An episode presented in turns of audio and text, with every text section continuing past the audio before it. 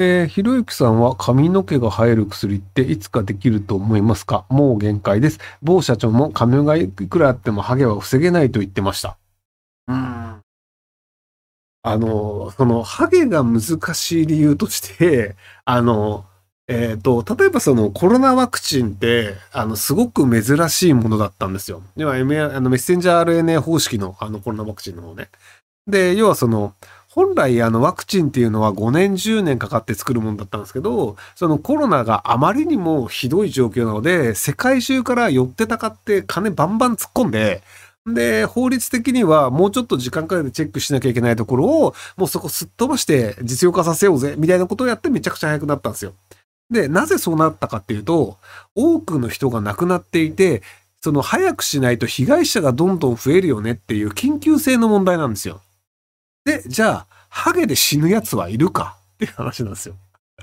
あの、その、ハゲで嫌な気持ちになる人はいるんですけど、ハゲで死ぬやついないじゃないですか。まあそうなんか、あ髪の毛薄いからなんか夏とかにここ暑くなって熱射病になりましたとか、まあその、は、ハゲが理由で死ぬ人はなんか多分だと1年に何人かはいるかもしれないですけど、基本的にはそのハゲそれ自体を、なんか直さなきゃいけないとガチで信じて、じゃあその知見とかすっ飛ばして、なんか法律すっ飛ばして、あのハゲ薬を作るんだっていう人あんまいないんですよ。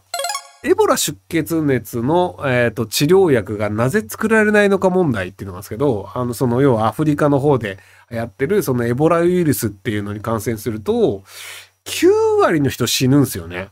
要は、あの、体中の穴という穴から血を吹き出して死んでしまうっていうのがあって、で、すげえ怖い病気だよねっていうのなんですけど、じゃあなぜエボラ出血熱の特効薬というのが開発されないかって、人が超死んでんですよ。でも開発されないかっていうと、儲からないからなんですよ。あの、結局その、エボラ出血熱が、アフリカでしか広まっていなくて、あの、ヨーロッパとかにたまにそのエボラ出血熱の患者の人とかが帰ってくるんですけど、隔離されて死にましたとかなんですけど、アフリカ人が1万人死ぬくらいだったら別に儲からないから俺たちがやってもしょうがないよねっていうのが今の残念ながら薬を開発してる企業の考え方なんですよ。で、その被害者が10年とか生き残ってくれれば要はその10年後に死にますとかだったら、早く薬を作らなきゃっていうのがなるんですけど、あの、エブラ出血熱、早く死にすぎるんで、あの、ブームが終わるのが早いんですよ。要はその、あの、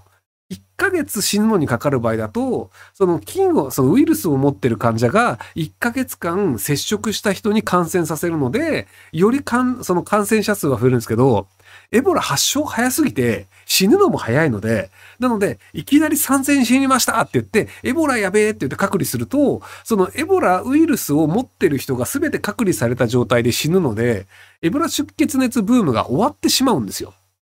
なので、そのなんかブームになりましたって言って、あの、じゃあ早く薬を作らなきゃっていうので作ったとしても、だいたい3ヶ月ぐらいすると、ブーム収まっちゃうんですよ。要は感染した人がみんな死んじゃうから。なので、収まった後に、その、え、薬作ってもしょうがなくねっていう風になっちゃうので、なので、その、たまにエボラ出血が入りましたってなって、収まってっていう形で、ああいうその短期間でバーッと増えて、バカッと減っていくっていうのは、薬を作るののコストが合わないんですよね。っていうのがあって、割とその技術力的には可能だとしても作られない理由として、金銭的な問題とか、あとその患者の寿命が短すぎて、作ったとしても、それが結果として、その、あの、患者さんに、あの、出す前にも患者さんいなくなっちゃうっていうのがあったりするので、なので、あの、薬の開発に向いてないような病気っていうのは結構ありますよっていう話で、はい。まあ、ハゲ病気じゃないですけどね。でもそれよりだと多分あのバレないカツラの方が早いと思うんですよね。もう今時あの整形結構気にしない人増えたじゃないですか。なので、カツラ気にしない人も増えるんじゃないかなと思いますけどね。えっ、ー、と、先日ワードプレスで集客をしようと相談したものですが、ひろゆきさんのご意見でサブドメインで運営することを決めましたが、組み込むテーマを何にするかで悩んでいます。SEO に強いテーマご存知であれば2、3点教えてほしいです。ご存知なければ噂レベルでも買えませんのでよろしくお願いします。えっと、あの、一応 SEO に強いテーマみたいなので、そのあの H1 タグであの囲むんだけど、でも実際スタイルシートではそれは H1 にしなくて、見た目的にはそんなに大きくないみたいにやった方が、きっとこれは強調したいということだから、Google はこれを、あの、要は、あの SEO 的に使うっていうのが、昔はそういう風な言い伝えがあったんですけど、今のところはもうそのデザイン的なものとか、テーマ的なもので、あの、なんかその Google が引っかかりやすくなるということは、ほぼないです。要はそのアルゴリズム的な、そのなんか裏技的なもので、ある、Google のアルゴリズムを騙して、検索結果をうまく出そうっていうのはもう世界中の人がずっと試行錯誤して、で、それがあると Google はその穴を埋めてっていうのをずっとやってるので、なので、あの、素直に使いやすいテーマで、あの、成功法で頑張った方がいいんじゃないかなと思うんですけど。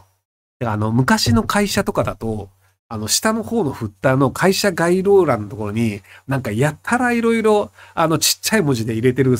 会社とかあったんですよね。いや、その会社のやってる業務みたいなのを、すごいちっちゃい文字で、で、あの、なんか背景黒で灰色で書くみたいな、人間が見たらあんま見づらいようなのをすごい細かい文字でいっぱい書くとかやると、一応その文字が入ってると検索した時にその検索結果が引っかかるっていう Google のアルゴリズム的なものを狙ってやったんですけど、ああいうことやってるようなところはペナルティが下るみたいなのがあって、あんまりそれやるとペナルティが下って、あの、検索、検索結果には出なくなるみたいなのもあったりするので、なんであの成功法がいいんじゃないかなと思いますけども。